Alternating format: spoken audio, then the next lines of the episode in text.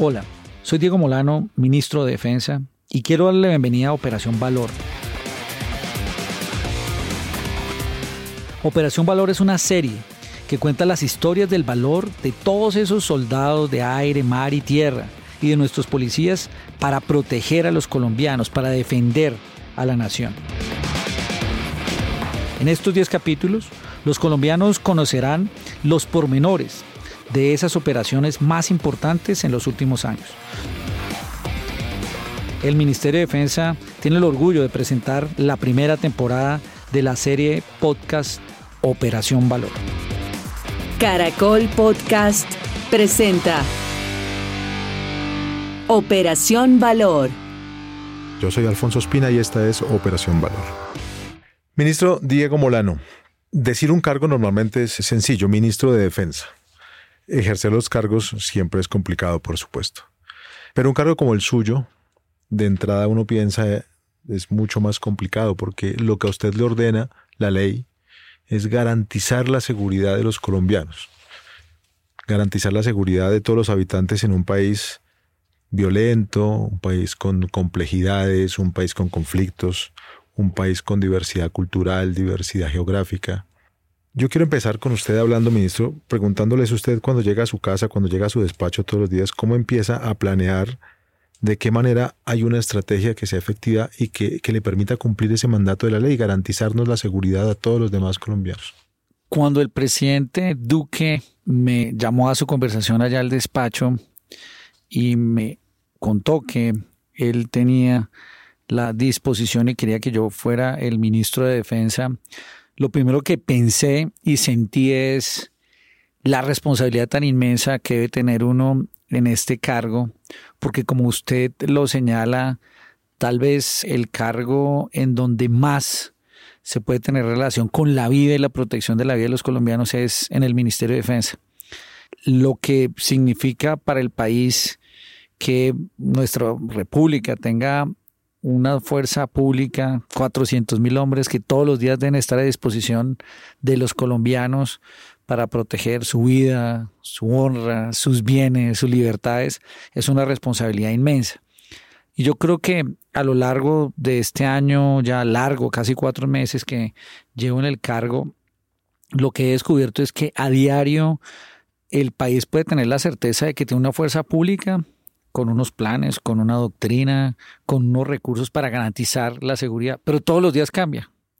Esos planes sirven porque permiten tener una fuerza pública alineada, unos hombres entrenados, unos soldados con una disciplina inmensa, unas policías preparados también para garantizar la seguridad y la convivencia, pero todos los días las amenazas en Colombia cambian y las condiciones cambian por varios factores, por el narcotráfico, por atentados que cometen los grupos ilegales, por situaciones de orden público, por situaciones inclusive ambientales o desastres naturales que a pesar de que haya un plan, a pesar de que haya una disposición de recursos de las fuerzas militares, todos los días cumplen un papel en algún rincón del país en diferentes acciones y lo que hay que tener la certeza como ministro es que esa fuerza pública siempre tiene un plan, una doctrina y siempre se adapta de forma muy rápida para poder dar solución y estar al lado de los colombianos. Y en ese sentido, otra complejidad que tiene su cargo, siempre mirándolo desde, desde lejos, es que usted es un civil. Y las personas con las que cuenta son o civiles uniformados o militares. ¿Cómo se logra llevar bien esa relación con personas que tienen una formación y un nivel de responsabilidad y un nivel de, comportamiento distinto según sus, sus reglamentos internos? ¿Sabe que Alfonso, cuando llegué al ministerio, me hice esa pregunta y dije, ¿cuál es el rol de un civil en el Ministerio de Defensa y por qué Colombia tomó la decisión, especialmente en la época del presidente Gaviria, de tener a un civil en el Ministerio de Defensa, que no había sido una tradición? Y luego eso se refuerza especialmente en la Constitución del 91 hacia adelante. Eh, y yo he entendido, y, y, leyendo la historia de Colombia, que el ministro de Defensa Civil, a diferencia de lo que venía siendo el ministro de Defensa eh, con tradición militar tiene dos propósitos adicionales. Un propósito es poder representar a la sociedad civil en la toma de decisiones que tienen los militares. Y en segundo término, poder también hacer una defensa objetiva del papel de la fuerza frente a una doctrina, frente a unas capacidades que tienen los militares también. Eso es un papel importante porque es un entendimiento desde lo civil de lo que significa lo militar y policial para una sociedad. Y involucra dos cosas. Uno, primero la exigencia hacia los militares y policías respecto a lo que los civiles y la sociedad espera de las fuerzas militares y lo segundo también una defensa y un entendimiento de lo que significa la cultura, la doctrina, la tradición y la historia militar y de policía en un país. Y yo creo que ese es el papel que debe tener un ministro de defensa civil. En mi caso particular yo tengo la fortuna y el honor de ser hijo de un militar de haber estudiado, por ejemplo, en el Colegio Patria, donde estudiamos todos los hijos que pertenecemos a, al mundo militar y eso me dio elementos adicionales para entender y por supuesto tener una profunda admiración y un profundo cariño por nuestras fuerzas militares y un, entendimiento que ha sido importante y que creo que sirve para este tipo de cargos que desde lo civil entiendan la dinámica, la cultura, la historia militar y policial del país. Bueno, y hablando nuevamente de esta relación, Usted, por supuesto, habla mucho más con quienes tienen rangos más altos, los generales, quizás los coroneles. Pero la mayor cantidad de personas que forman las Fuerzas Armadas o Fuerzas de Policía o Fuerzas Militares son colombianos de pocos años, muchos muy jóvenes, y que además, sin que uno a veces sea tan consciente de eso, viven jugándose la vida casi a diario, sobre todo en los sitios más lejanos, más difíciles, fronterizos, algunos inaccesibles para la mayoría de los colombianos esa relación suya con esos colombianos que forman las bases de las fuerzas, como así? Yo creo que ha sido una relación que inclusive he buscado fomentar para tener un mayor contacto directo y le voy a contar tres historias que a mí me han marcado mucho. Cuando en abril del año pasado se dieron esta situación de los bloqueos y el vandalismo, y estábamos preparando un debate, un debate de moción de censura. Yo pedí que me trajeran algunos de los miembros del nivel ejecutivo, especialmente uno de los patrulleros que participa como el SMAT, y que me contara. Me senté a hablar tres horas de cómo funciona el SMAT, qué es lo que hace el SMAT, por qué toma las decisiones, en qué momento entra, qué significa el uniforme, por qué los protocolos. Y ese día a mí me permitió tener un mejor entendimiento de las decisiones que toma el SMAT en la calle, cuando recibe una piedra que le lanzan, cuando ve que están amedrentando a la población. Y eso me permitió tener un mejor conocimiento y por eso también admiré, admiré y defiendo el papel del SMAT, porque busqué entenderlo desde ahí, desde las bases. Cada vez que voy a una brigada o un batallón, yo pido sentarme a almorzar con los soldados y me siento a hablar con ellos. O sea, nos sentamos en el casino, nos sirven, hacemos la fila, tomamos el almuerzo que toma la tropa y me siento con los soldados y pido que me pongan un soldado, si es de infantería marina, si es de la Fuerza Aérea, con la Fuerza Aérea, si es de la policía, nos sentamos en una mesa y yo los oigo, los oigo sobre sus sueños, los oigo cómo les ha ido en el servicio militar, cuáles han sido las mayores dificultades que tienen, cuáles son los mayores anhelos. Los invito a seguir en las fuerzas militares, que, que sigan a ser pues, soldado profesional. Y eso me da una mayor visión y estoy muy siempre pendiente cómo están sus condiciones, cómo está su casino, cómo están sus baños, cómo están sus alojamientos. Y eso le permite uno no solo ver la perspectiva de cómo está la moral de la tropa, sino también cómo está la logística, el mantenimiento, el apoyo para los soldados. Y lo tercero que ha servido mucho y para mí es no necesariamente con los soldados, pero sí un permanente contacto con los mandos regionales. Por supuesto, todo el tiempo trabajamos con la cúpula militar y policial, pero cuando hay una situación en la madrugada, yo llamo a, al comandante de la región al, general Sepúlveda en el norte de Santander cómo está la situación, cómo opera, y eso nos permite tener mayor conocimiento de la dinámica operacional de la situación que está dándose allí. Lo hago con los militares, lo hago también con la policía. Justamente estamos en Operación Valor, ministro, y lo que queremos es hablar en distintas operaciones importantes de los últimos meses que ha llevado a cabo el Ministerio y a través de las fuerzas militares y de policía, cómo ha sido posible llegar al éxito de esos, de esos operativos y de los objetivos que se trazaron en cada caso y especialmente con acciones que cumplieron esas personas, tanto los generales que los comandan como los soldados y los policías que forman las bases de las fuerzas. Entonces voy a irle preguntando de algunas de las operaciones más importantes para que usted me cuente su recuerdo, qué supo, cómo lograron los objetivos y qué destaca sobre todo el trabajo de los hombres y mujeres que llevaron a cabo esos operativos. Por ejemplo, la operación Artemisa, ministro.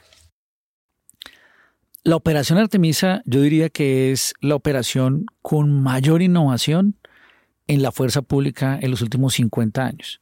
De hecho, cuando el presidente Duque definió a principio de su gobierno que el agua, la biodiversidad y los bosques deberían convertirse en un activo a proteger por la fuerza pública, eso generó inclusive al interior de la fuerza una reacción. ¿Cómo así nosotros vamos a proteger los bosques, el agua, la biodiversidad? Eso no está dentro de nuestras funciones.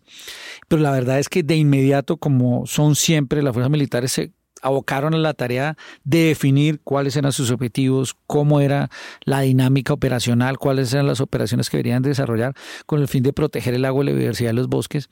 Y yo creo que aquí ha sido uno de los esfuerzos más importantes. Hace cuatro meses, allá en la OTAN, en un almuerzo con ministros de defensa y delegados ante la OTAN, presentamos la operación Artemisa.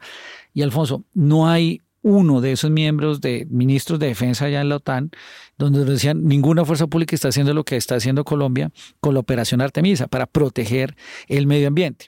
Y voy a ponerle dos ejemplos concretos. En Colombia mucha gente hablaba sobre la deforestación y todo el mundo conocía qué estaba pasando en la selva amazónica. Y mucha de la responsabilidad se le atribuía al Ministerio de Ambiente. ¿Qué genera la deforestación en Colombia?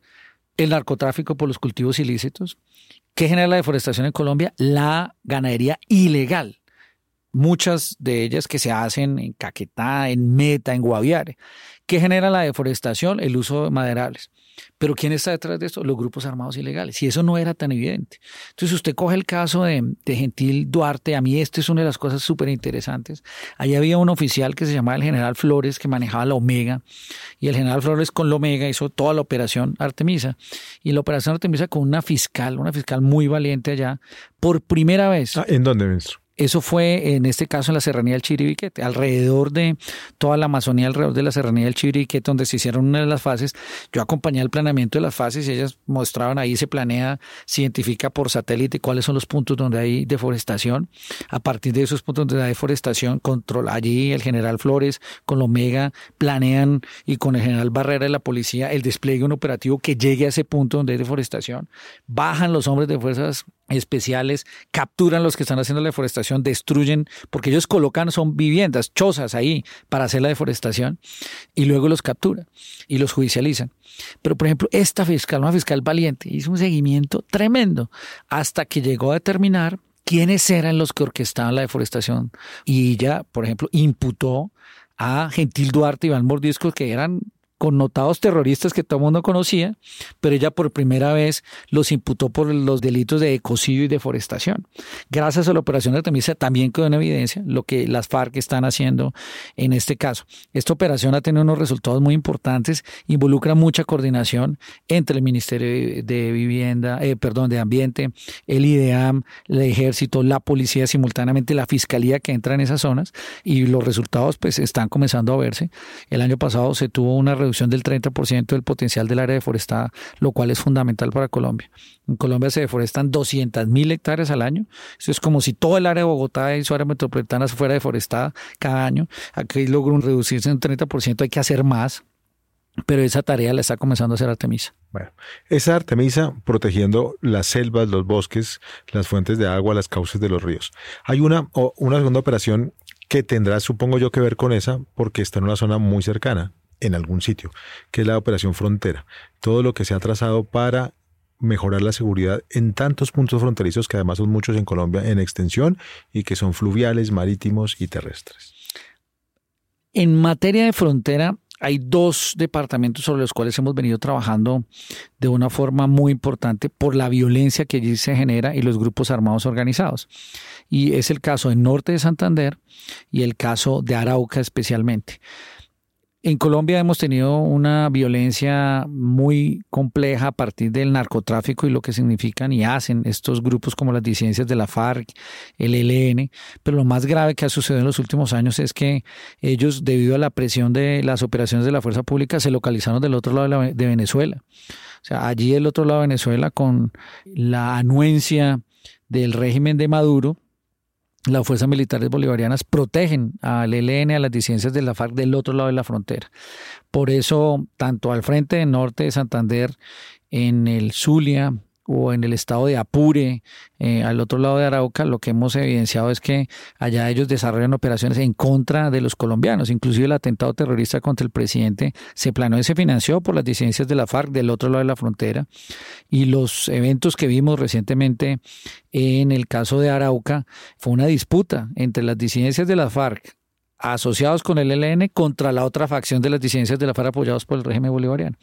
Estas operaciones al final lo que han permitido es que nosotros fortalezcamos las operaciones en la frontera caso de Arauca especialmente, por ejemplo, a principios de este año, se lanzó el plan de estabilización de Arauca. Allí colocamos uno de los mejores generales, el general Mora, encargado de controlar y estabilizar esa zona, porque los grupos como el ELN y las disidencias de la FARC comenzaron a pelearse del otro lado de la frontera, generaron desplazamientos hacia Colombia y luego en esos desplazamientos comenzaron a hacer asesinatos colectivos y masacres de este lado entre los mismos grupos.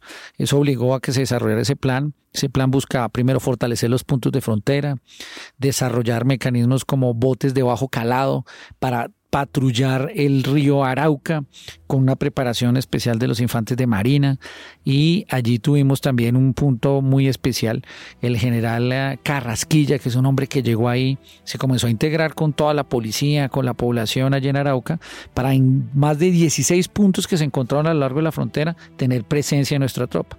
Y mire usted que a partir de eso ya dejaron de pasarse este lado. Cuando se pasó el primer grupo de las disidencias de las FARC, 28 de ellos que llevaban una cantidad de tiempo y luego se pasaron a Colombia, se hizo una operación como la que resultó con la neutralización de 28 de los miembros de las disidencias de la FARC que venían a Colombia a generar solo violencia, destrozo, e inmediatamente se pasaron, fueron neutralizados por una operación conjunta de nuestro ejército, nuestra policía, nuestra fuerza aérea y nuestra Armada. En la frontera tenemos un reto muy grande porque el narcotráfico permea las fronteras.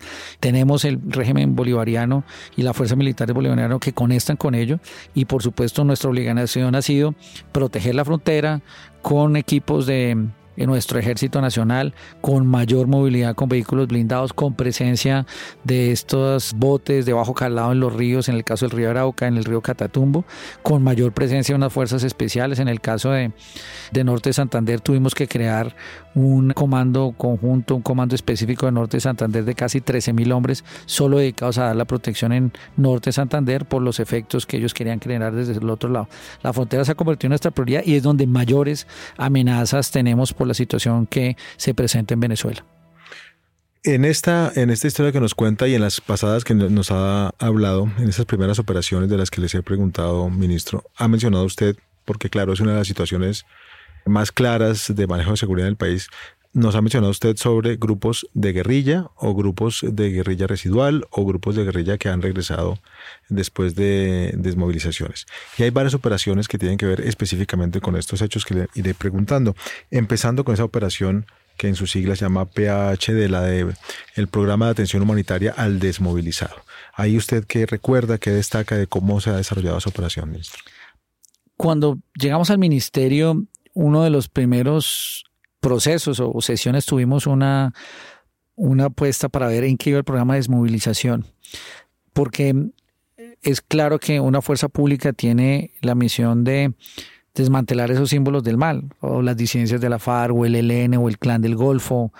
El gobierno también tenía, pues al principio el gobierno, los puntilleros, los caparros, los pelusos, todos ellos, estos últimos tres ya desarticulados. ¿Cómo se logra la desarticulación de un grupo de esos? En primer lugar, pues con operaciones militares y policiales para desmantelarlos. En segundo lugar, capturando neutralizando sus cabecillas. Pero hay un elemento fundamental, es quitarle sus finanzas, narcotráfico, etc. Pero lo que también es muy exitoso y sirve mucho es la política de desmovilización y sometimiento, porque usted invita a aquellos que hacen parte de estos grupos para pasarse la legalidad y les dice, este programa fue muy exitoso, pues primero porque rompe la moral del enemigo. Cuando usted logra sacar de las filas a un joven que dice que se va en este lado, es muy importante. La posibilidad de, decirle que se le soluciona su, situación jurídica mientras que pasa a la legalidad y se le apoya a él, a su familia, es una oportunidad muy importante. Ese programa tenía unos metas y no habíamos avanzado suficientemente. Lo que hicimos fue darle un impulso. Primero con el programa de movilización y sacamos un decreto con el programa de sometimiento, sobre todo también para darle beneficios a los que estuvieran en el clan del Golfo. Ese programa hoy lleva alrededor de 2.000 desmovilizados en el último año y medio y sometidos y, lo que busca es precisamente sacar de allí, ofrecerle unas ventajas económicas, financieras, legales a quienes se salga la legalidad y colabore con la justicia. Por supuesto, hay uno lo que uno ve es que esa es una ventaja. Yo estaba en, en Quibdó cuando fuimos en Quibdó hace cuatro meses en una disputa entre el clan del Golfo, reclutamiento y el ELN, especialmente algunas zonas de Chocó y ahí hay un general, general Murillo, que se le metió al programa, se le metió de lleno, Bailos Busca, estuvimos con la directora del ICF, con Lina Arbeláez, porque están reclutando menores de edad, salimos en un helicóptero perifoneando por la selva del Chocó, lanzando volantes, diciéndoles en los sitios que sabíamos, vea, desmovilícese, entra al proceso de sometimiento, y logramos en una semana que un grupo de ellos se desmovilizaran, casi 18, y me senté a hablar con uno de ellos aquí pues le voy a decir el, que estuve con ellos, no puedo decirle el nombre, pero él me, él me dijo tres cosas que a mí me marcaron. Él me decía, mire, nosotros allá vimos es llenos de miedo, porque aquí hay operaciones. Y, era, supongo, un hombre muy joven. Un hombre de 19 años, lleva a cumplir hasta ahora 20 años. Y vivimos llenos de miedo, porque aquí pues hay operaciones no solo de las fuerzas militares, sino en un conflicto que tenían con el ELN allá. Segundo, lo que más los lleva a ellos es por la plata. Sea, ellos les pagan, pero no es que los adoctrinen y los entrenen ni que tengan un ideal, es por la plata que están ahí. Lo tercero es que, por supuesto, un joven de esos entiende que perdió a su familia. No puede estar con la familia en Navidad, me decía, no puedo estar con la familia en cumpleaños, no puedo llamar a mi mamá, no puedo estar con mis hijos y realmente los afecta eh, totalmente. Y, por supuesto, la historia más importante de él es que se oiga, yo estoy, quiero estar del lado de la legalidad, sé que he cometido algunos actos que van en contra de la ley, estoy arrepentido, lo quiero hacer eh, y pues déme una oportunidad. Finalmente entró el proceso y él luego nos ayudó a convencer a casi seis amigos de la que se salieran también del clan del Golfo. Este programa es efectivo y por supuesto es parte de los retos que tenemos también en la implementación de todos este tipo de operaciones. Y aquí se le da un valor a la verdad y un valor a la justicia con este programa. Esto desmovilizados. Desmovilizados y sometidos. Claro, hay otras personas desmovilizados y sometidos, otras personas que continúan en armas y que quizás sí tienen un ideario o ideológico o político o mezclado entre eso con delincuencial y para eso hay otra operación que es la de la amenaza residual, la operación Zeus. La operación Zeus y la operación Orión realmente, esas dos son unas operaciones más contra el narcotráfico y muestran la capacidad de Colombia después de todos estos años de lucha, 30 o 40 años de lucha contra el narcotráfico, pero especialmente los últimos 10 años de cómo nuestra Fuerza Naval, la Armada, en el caso de la Operación Orión, y cómo nuestra Fuerza Aérea se convirtieron en líderes de la región en lucha contra el narcotráfico. ¿Qué hace la Operación Orión? La Operación Orión comenzó a entender con nuestra Armada de que es imposible hacer incautaciones y coordinaciones contra el narcotráfico si no se coordina con otros países. Y desde hace casi cuatro años y especialmente los últimos dos, comenzaron a coordinar esfuerzos para hacer incautaciones, especialmente controlar esas lanchas rápidas o los semisumergibles que están saliendo de la costa pacífica o de la costa caribe, que salen hacia Centroamérica, hacia Estados Unidos o hacia las islas del Caribe. Esto permitió que hoy más de 40 países coordinen con nuestra Armada Nacional las incautaciones. Y entonces se hace la inteligencia para identificar dónde salen los semisumergibles, se le hace seguimiento, si en el caso de la Armada colombiana lo logra capturar, le indica a la Armada o en Panamá o en República, eh, perdón, o en Honduras o en El Salvador a dónde va a llegar el bote y lo capturan e incautan la cocaína.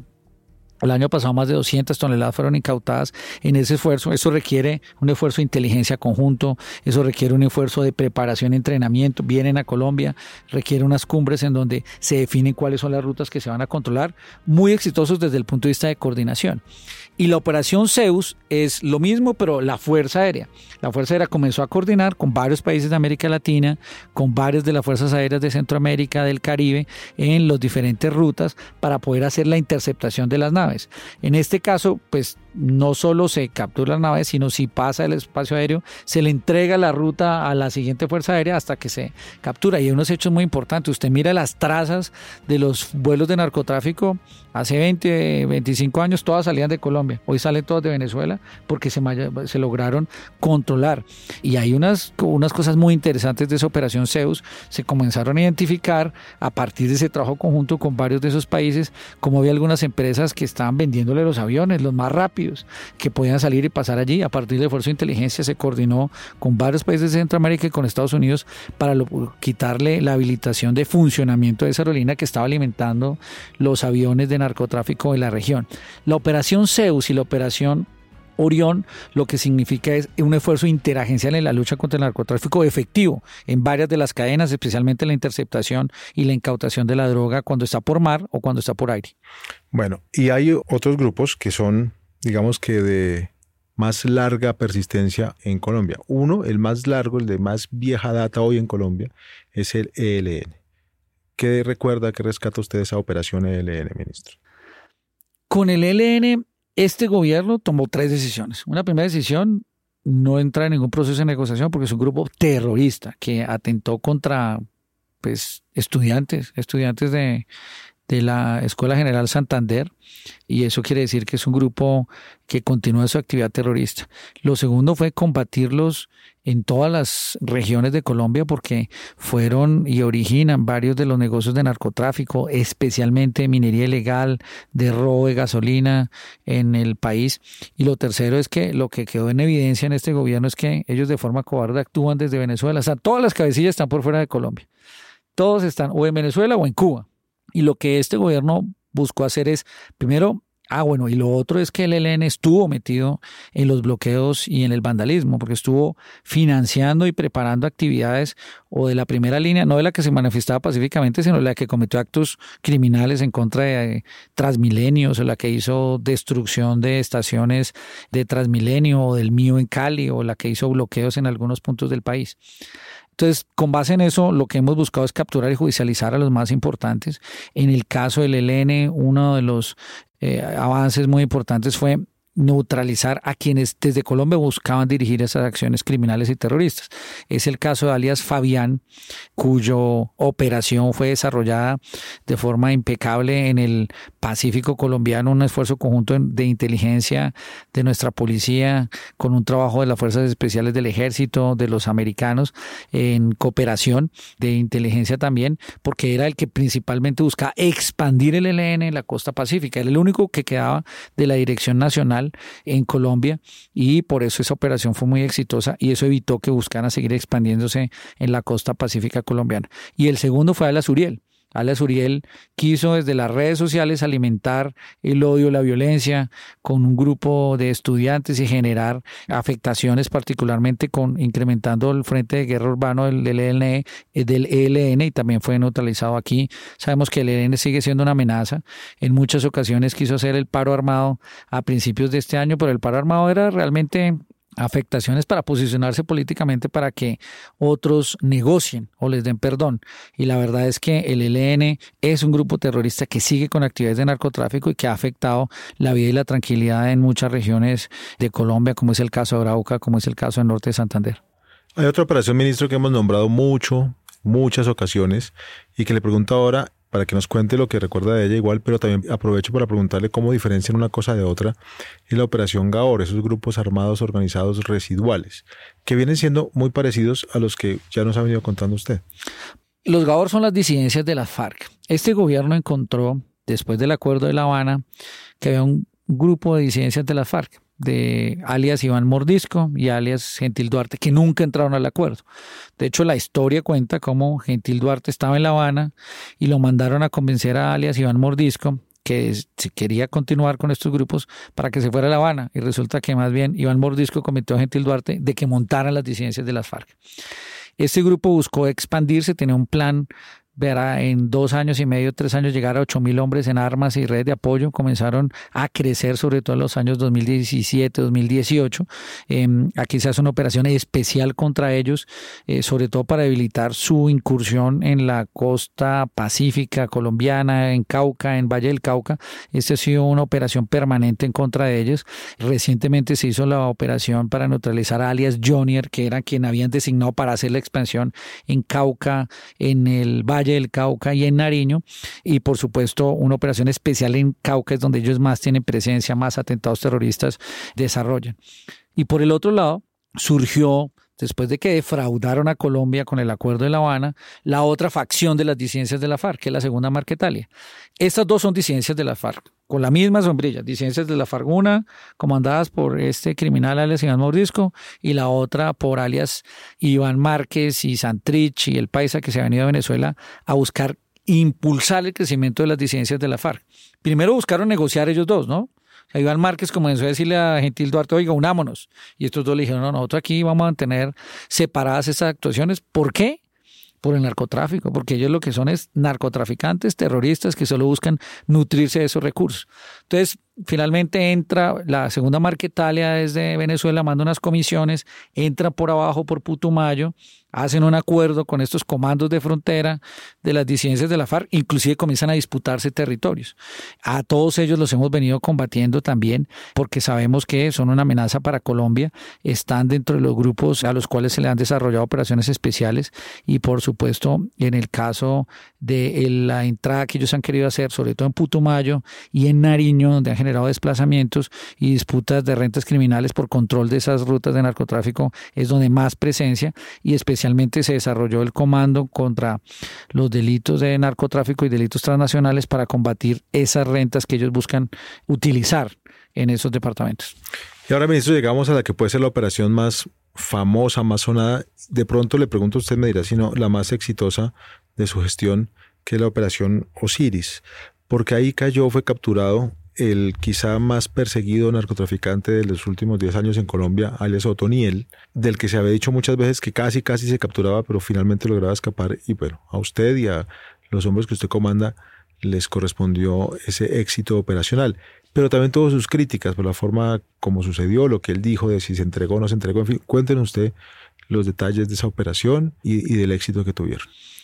Cuando llego al ministerio, nosotros hacemos unas reuniones de seguimiento a cómo van las operaciones contra estos cabecillas de los grupos y encontramos que Otoniel tenía más de siete años de estar siendo buscado por las autoridades y aquí definimos una prioridad de poder avanzar en su captura o neutralización. ¿Por qué? Porque a veces la gente no entiende las dimensiones de Otoniel. Otoniel es el peor narcotraficante y terrorista del siglo XXI, comparable con Pablo Escobar y yo digo que peor, porque este hombre logró, a partir del negocio del narcotráfico, después de haber pasado por el EPL, por las FARC, por las autodefensas, por todos, porque es el peor criminal que ha pasado por todo, construir un grupo como el Clan del Golfo criminal de más de 2.000 hombres, entre armas y redes de apoyo. En una región tan complicada como es Urabá, como es el Córdoba, Bajo Cauca, Antioqueño, sur de Córdoba, con unas afectaciones graves por el negocio del narcotráfico. 60% de la cocaína que salía del país estaba siendo manejada por el clan del Golfo, con todos los recursos que eso genera. Eso quiere decir también principales afectaciones en desplazamientos forzados en esa zona. Era un violador de niñas, un abusador de menores de edad y adicionalmente, por supuesto, unas afectaciones muy grandes a nuestros policías, un plan pistola permanente a los policías y buscando generar corrupción en todo lado donde operaba. Esta campaña finalmente la redefinimos y a partir de un esfuerzo conjunto, porque aquí yo creo que sí fue, sabiendo las dimensiones y el tamaño de esta operación del Clan del Golfo, lo que ello implicaba fueron más de 600 hombres que fueron desplegados de forma permanente y fue una operación muy interesante porque él estaba ya tranquilo en el nudo de Paramillo, él pensaba que ya después de siete años nadie lo iba a encontrar, cómodo, de la mitad de la selva, con muchas limitaciones, pero aún manejando red de inteligencia, manejando protección por parte de los grupos, se hace una operación conjunta en donde se hace una finta de engaño. Él pensó que, que, no, que no iba nadie a encontrarlo allá y realmente lo que se hizo fue diferentes acciones para que él se tuviera que mover un sitio. Cuando se mueve ese sitio se despliega este operativo enorme de 600 hombres de nuestro ejército, de la Fuerza Aérea, de la Armada, de la Policía, y por supuesto gracias a la inteligencia se logra ubicar específicamente y se despliega el operativo para llegar al punto. Él dice, no, a mí yo me entregué, pues es que ¿quién no se entrega con 600 hombres armados detrás de él en un punto? O sea, no tiene lógica que hubiera dicho eso, porque la verdad es que pues seis años buscándolo y ahí al final el operativo lo que yo fue a que lo encontraran en un punto. Lo que por el contrario muestra es lo respetuoso de las fuerzas militares en temas de derechos humanos, porque él estaba ahí solo, armado, y lo que hizo los soldados que, y, el, y el cabo que lo encontraron fue decirle cuál es su nombre, entréguese, él levanta las manos, lo cogen, le hacen la identificación como quedó en todos los videos. No fue que se entregara, es que estaba la presión de la fuerza pública y por eso dio la operación y aquí se le, el grupo que estaba buscando le respetó la vida y lo capturó como se hace en, este tipo de operaciones y eso demuestra más bien en la formación de, nuestra, de nuestros soldados y de nuestros cabos en, en materia de derechos humanos. Y una operación Osiris importante porque allí comienza a desmantelarse y a desarticularse todos los reductos del clan del Golfo. Después de que se captura a Otoniel y se prepara su extradición, más de 250 cabecillas han sido capturados del clan del Golfo. Por supuesto, recientemente hubo unas retaliaciones después de la extradición. Eh, esas retaliaciones afectaron una zona porque ellos manejan. Es que la gran diferencia del clan del Golfo, ¿por qué era tan importante darle este golpe y esta neutralización del clan del Golfo? Porque el clan del Golfo se convirtió en un narcotráfico de dos caras de la misma moneda. Una cara el narcotráfico que exportaba hacia Estados Unidos, hacia Europa, pero la otra cara el microtráfico y la extorsión. Todos los excedentes de la droga que hacía el clan del Golfo se iba a un municipio como Carmen de Bolívar, subcontrataba al jíbaro o al grupo de microtráfico local para hacer microtráfico local y con eso le pagaba le pagaba millón, millón y medio de pesos por pertenecer al clan del Golfo, casi que estaban franquiciando el clan del Golfo. Y también eran los encargados de hacer la extorsión en esos municipios. Por eso ahora, cuando hubo este constreñimiento a la movilidad, lo que hacían era decirle a la gente, si usted no sale, con un grupo de WhatsApp, con una foto, le cerramos. Y buscaron generar pánico gracias al trabajo de nuestra fuerza pública, se logró recuperar en cuatro días la tranquilidad y dar confianza, porque lo, que buscan es generar pánico y ya hemos capturado casi 80 de los que cometieron esos o quemaron los buses o hicieron los bloqueos o amenazaron o extorsionaron en esa zona, inclusive con un operativo reciente en y en Antioquia donde se capturaron nueve de ellos y vamos a seguir avanzando en precisamente desmantelar el clan del Golfo como amenaza para Colombia y así como fue extraditado Toniel, también por supuesto se han sido extraditados más de 300 por parte del presidente Duque, todos aquellos que tienen negocios de narcotráfico internacional y han atentado contra Colombia y contra la estabilidad democrática del país. Con esto, ministro, ministro hemos estado escuchando que el narcotráfico es un lugar común en casi todos todos estos operativos y en casi todas las modalidades del delito contra los que tienen que luchar los hombres de las Fuerzas Armadas. Y en ese sentido, una operación nueva con la creación del Comando Nuevo contra el Narcotráfico, que es la CONAT. ¿Qué cambios implicó esta fundación del nuevo comando? El CONAT lo creamos con una iniciativa del ejército de buscar avanzar a ser más contundentes en la lucha contra todo el narcotráfico en toda su cadena. Había mucho énfasis en erradicación, por ejemplo. De hecho, pues la erradicación venía haciéndose manualmente. Luego se restringió la aspersión aérea, el ejército entró a hacer erradicación manual también, pero hay otras cadenas que deberían ser combatidas. El comando conjunto contra el comando contra los delitos transnacionales, CONAD, se crea con el fin de combatir, hace erradicación y controla erradicación, destruye laboratorios, que es donde mayor valor se agrega, hacen inteligencia para ubicar dónde son los laboratorios. Hay dos tipos de laboratorios, los de pasta base de coca y los de clorhidrato de cocaína. Y es el sitio donde más valor agrega la guerrilla, porque ahí es donde llegan los insumos de los químicos y era como hacen un contacto permanente y de destrucción de esos laboratorios, contaminando los ríos, contaminando esas áreas. El CONAD destruye laboratorios, 5.700 laboratorios entre la policía y este CONAD fueron destruidos el año pasado, 20.000 en la totalidad de la administración del presidente Duque y lo que uno ve son los héroes. Y luego también están haciendo interdicción y están buscando flujos financieros de recursos, operaciones especiales de flujos de recursos. Este es un comando que busca precisamente eliminar ese gran combustible de la violencia que es el narcotráfico en Colombia, con hombres preparados, totalmente capacitados, que operaron. Inclusive el CONAD nos ayudó mucho también para hacer los desbloqueos en varias rutas del país cuando el año pasado tuvimos que hacer bloqueos, fueron los que salvaron a Colombia de, ese bloqueo que querían hacer en el, especialmente en Buenaventura, fueron los hombres del CONAD los que salieron a las vías a, enfrentar a aquellos que querían coartar la libertad y la movilidad de los colombianos. ¿Y ellos intervienen ahí por su capacidad especial, por sus...? Por su capacidad especial, sí, porque tienen unas operaciones especiales para coordinar con la policía en esos puntos de control, hacer presencia y garantizar la, la movilidad.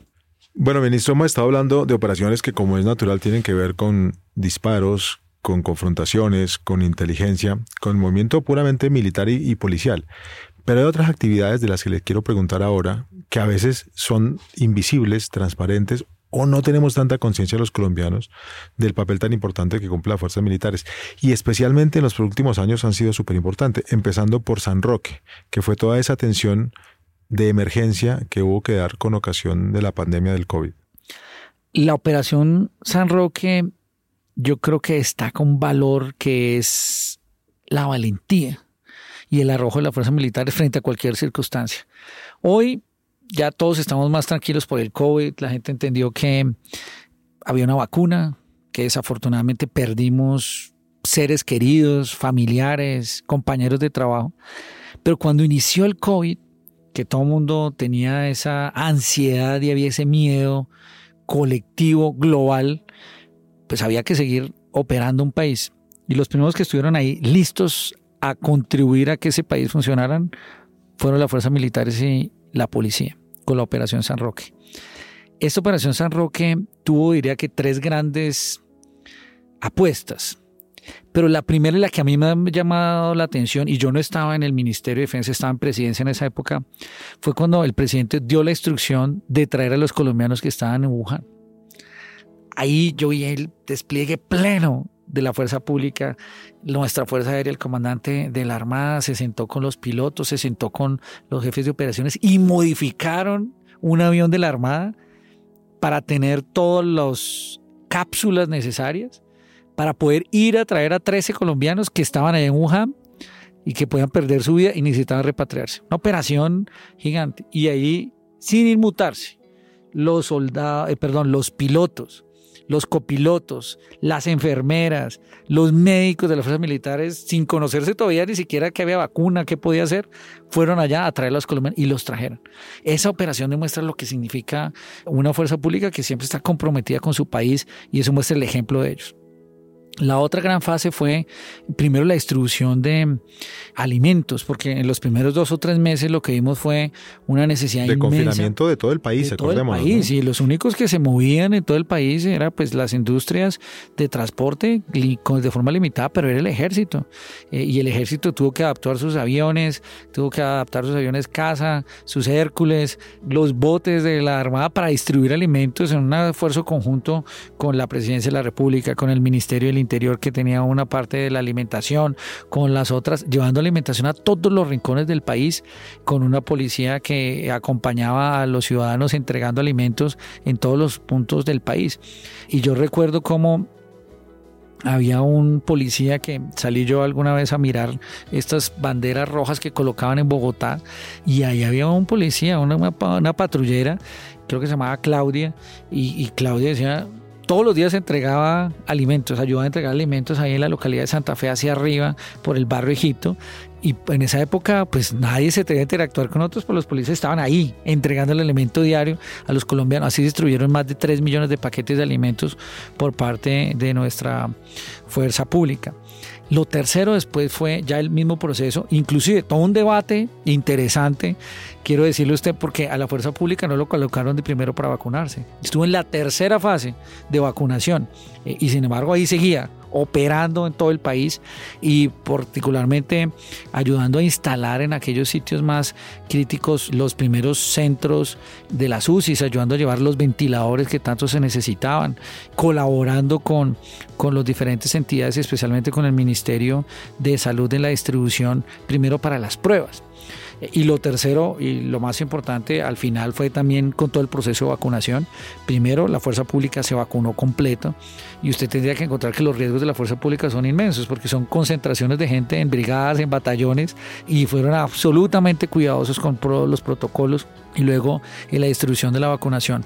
Al final yo creo que el país tiene que valorar que a pesar de tantas dificultades, a pesar de que perdimos la vida de miles de colombianos que fueron afectados por el COVID, el manejo que se le dio al COVID, tanto en la fase previa como en la fase humanitaria, como en la fase de preparación, de pruebas y vacunación, nos han permitido avanzar. Y si bien los retos que aún nos quedan de recuperación económica son inmensos, el país ha avanzado y una parte importante de esos logros y esos avances de preservación de la vida se cumplieron gracias a la Operación San Roque. La Operación San Roque muestra esa valentía fuerza pública. Y, además es obligatorio, tenemos que hacerlo, ministro, recordar que los propios integrantes de las fuerzas militares y fuerzas de policía sufrieron bajas numerosas por el COVID, incluyendo a quien estaba en su cargo antes, ministro de Defensa Carlos Holmes Trujillo, que falleció justamente por la enfermedad. Claro, tal vez es de los ejemplos más eh, dramáticos de cómo una fuerza pública podía verse afectada por el COVID, que su propio ministro de Defensa murió y un hombre que fue ejemplar para el servicio público y que en pleno COVID estuvo dedicado a hacer consejos de seguridad presenciales y virtuales por todo el país. Y cuando pase este gobierno y pase el tiempo y como todo tenga el juicio de la historia, que es quizás el más justo de todos, habrá que reconocer que estuvo signado por tragedias imposibles de prever, porque también tuvimos ese huracán de categoría 5 que devastó el archipiélago de San Andrés y Providencia, especialmente la isla de Providencia. Y ahí empezó la operación Renacer. Hablemos también de esa, ministra. La operación Renacer, así como lo dice su, su título, era un renacer de la esperanza, del valor de la esperanza. Colombia nunca había sufrido una categoría de huracán de ese tipo. Cuando el presidente tiene información de la noticia, estaba en uno de sus viajes y toma la decisión de salir de Cartagena para entrar a la isla de San Andrés y llegar a Providencia. Con todas las adversidades que se hubiera podido ocasionar, porque no se sabía, y entra allí en un avión de la Fuerza Aérea cuando se ve la devastación que allí estaba, yo creo que una de las mejores decisiones que tomó el presidente cuando sale a recorrer las calles, cuando se ven allí pues la devastación que no quedó ni una casa en pie, el hospital, lo que sucedió con el puerto, lo que sucedió con las casas, con los colegios, el presidente toma una decisión y es en primera instancia, en la fase inicial, entregar la responsabilidad a una coordinación general, pero especialmente a la Armada Nacional eh, de ayudar en esa fase inicial de levantar los escombros, que es lo primero que se debe hacer y poder dar una ayuda humanitaria. Y luego comenzaron a llegar y desplegarse allí en Providencia el ejército, la Fuerza Aérea que tuvo operaciones permanentes, eh, la Armada Nacional y por supuesto la Policía Nacional. Y yo creo que esa reconstrucción que se ha venido logrando y que esperamos concluya ahora en agosto una parte muy importante con todas las obras avanzadas tiene en cada soldado de aire, mar y tierra que estuvo allí, nuestras policías, a tal vez la esencia de la creación de esa esperanza. Eh, fueron los soldados sin descanso las 24 horas en los primeros meses, sacando todos esos eh, escombros que estaban allí interrumpiendo la posibilidad de una vida normal y luego montando las carpas, montando el hospital. Mire, una, un, un, tema que mucha gente no sabe, pero eh, en el Ministerio de Defensa tenemos la Defensa Civil. La Defensa Civil es, un, es una de las entidades que pertenece al Ministerio de Defensa. La Defensa Civil logró montar allí un hospital transitorio para poder apoyar a todos los habitantes de Providencia y dar salud. Allí todos estuvimos jugados y era cada uno poniéndole el alma, la vida concreta para poder recuperar la esperanza en una providencia que sufrió esos avatares del clima y que por supuesto necesitaban el arrojo y la valentía de una, de una fuerza pública para dar esperanza. Yo creo que hemos avanzado mucho como gobierno y ahí permanecerán. Después de, antes, durante y después de esta efecto que tuvo este mm, hecho ambiental y esta situación tan grave de, de, las afectaciones, estará ahí la fuerza pública siempre con los habitantes de San Andrés y Providencia. Pues ministro, hemos hablado de una cantidad de operaciones, Artemisa, Osiris, Orión, el Renacer, y de la lucha contra grupos residuales, disidentes, guerrillas de años. Después de todo este tiempo, después de mirar todo eso, ¿qué impresión general tiene usted? ¿Qué, sensación tiene sobre Colombia y sobre las fuerzas militares y armadas que tiene el país? Estaba el otro día yo, Alfonso, en, en un sitio que se llama La Pedrera. La Pedrera es una base militar en el Amazonas. Tenemos La Pedrera y Tarapacá y estamos viendo cómo esa base militar la podemos convertir en Artemisa. Y estaba allí un cabo de nuestro ejército nacional, un hombre estos de trayectoria pues en, en nuestro ejército. Y mm, él eh, después de, de, hablar y nuevamente almorzar, como le digo que almuerzo con algunos de ellos, me dijo, ministro, usted puede tener la certeza de que aquí tiene un cabo que es un soldado, un soldado por la patria. Y yo lo que creo es que en los 400 mil hombres de nuestra fuerza pública, lo que tenemos son unos colombianos que son soldados de la patria, soldados para prestarle un servicio a la patria, sea para defender la vida de los colombianos, sea para combatir a esos símbolos del mal, sea para apoyar en la protección del medio ambiente con todas nuestras fuerzas, sea para proteger el valor de la democracia, sea para atender una emergencia humanitaria como el COVID, sea para atender una emergencia ambiental y climática como la que se vio con el huracán en San Andrés y Providencia. Y yo lo que creo es que a lo largo de la historia de Colombia hemos construido una fuerza pública, una fuerza militares que son cimiento de la democracia, que por supuesto son ejemplo en el mundo, que se valora su actuación, su valor, su coraje, que muchas veces, a pesar de que haya habido actos individuales de responsabilidad individual que manchan el honor del uniforme, la generalidad a lo largo de la historia de los hombres de nuestra fuerza pública son honorables. Hemos tenido cero tolerancia con quien comete algún acto en contra del uniforme, de la ley, de la constitución, pero los colombianos podemos tener la certeza de que tenemos una fuerza pública que tiene un valor fundamental de protección, de respeto a la vida, de respeto a la democracia, de respeto a las instituciones y eso yo creo que tiene que ser tal vez dentro de las instituciones las más apreciadas, las más valoradas que deberíamos tener todos los colombianos. La utopía, si uno quisiera pensarlo así, ministro, es que en algún momento en Colombia o en cualquier parte del mundo estuviéramos con la paz absoluta, con toda la tranquilidad absoluta. Uno sabe que es seguramente imposible llegar allá, pero cada vez queremos sentirnos mejor, más seguros, que es finalmente como empezamos la razón de ser de su trabajo. Usted está cerca de terminar su participación en el ministerio, como quiera que está cerca de terminar el, el gobierno de Iván Duque. A manera de balance, ¿usted ¿qué les puede decir a los colombianos que lo escuchan sobre las amenazas de seguridad que tienen? ¿Hasta qué punto avanzamos? ¿Y qué es lo próximo que hay que vencer para llegar a ese estado de mayor seguridad que todos deseamos? Nuestra fuerza pública es una fuerza bicentenaria, histórica, en todas sus fuerzas, tanto el ejército como la armada, como la fuerza aérea. Tenemos una policía de 130 años, que también ha sido cimiento de la democracia. Y yo creo que el país aún se ve ante un dilema muy grande por el narcotráfico. El narcotráfico y las rentas criminales aún siguen siendo la mayor amenaza para Colombia y por lo tanto enfrentarlo con contundencia y con decisión a estos grupos armados ilegales como las disidencias de la FARC-LNE es una tarea que debemos abordar. Cuando inició la administración del presidente Iván Duque teníamos más de 12.000, 13.000 hombres entre armas y redes de apoyo y seis grupos armados organizados.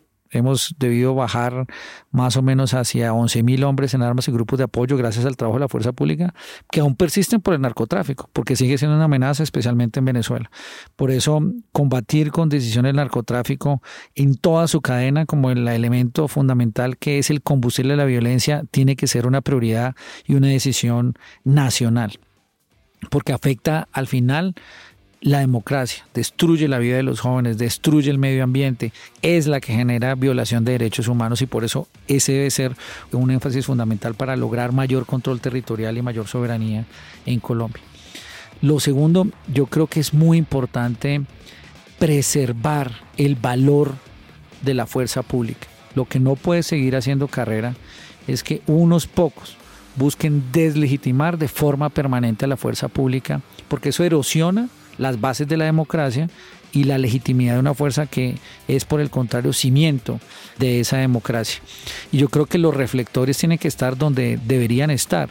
Y desafortunadamente con el acuerdo de La Habana en algunas ocasiones siento yo y veo yo que los reflectores han estado solo en la fuerza pública y no los victimarios. Y si bien la fuerza pública puede tener algunos hombres o individuos que hayan cometido errores individuales, deben ser ellos los que paguen por esas responsabilidades individuales, pero la legitimidad de la fuerza pública de antes de la historia, de ahora y la del futuro, depende de la capacidad que le demos para fortalecer y tener en ellos unos hombres formados, íntegros, con capacidad y que la sociedad respete y proteja como institución fundamental para la democracia hacia el futuro. Hemos hablado con Diego Morano Aponte, ministro de Defensa, sobre todas las historias de valor de soldados y policías de Colombia. Yo soy Alfonso Espina y esta es Operación Valor.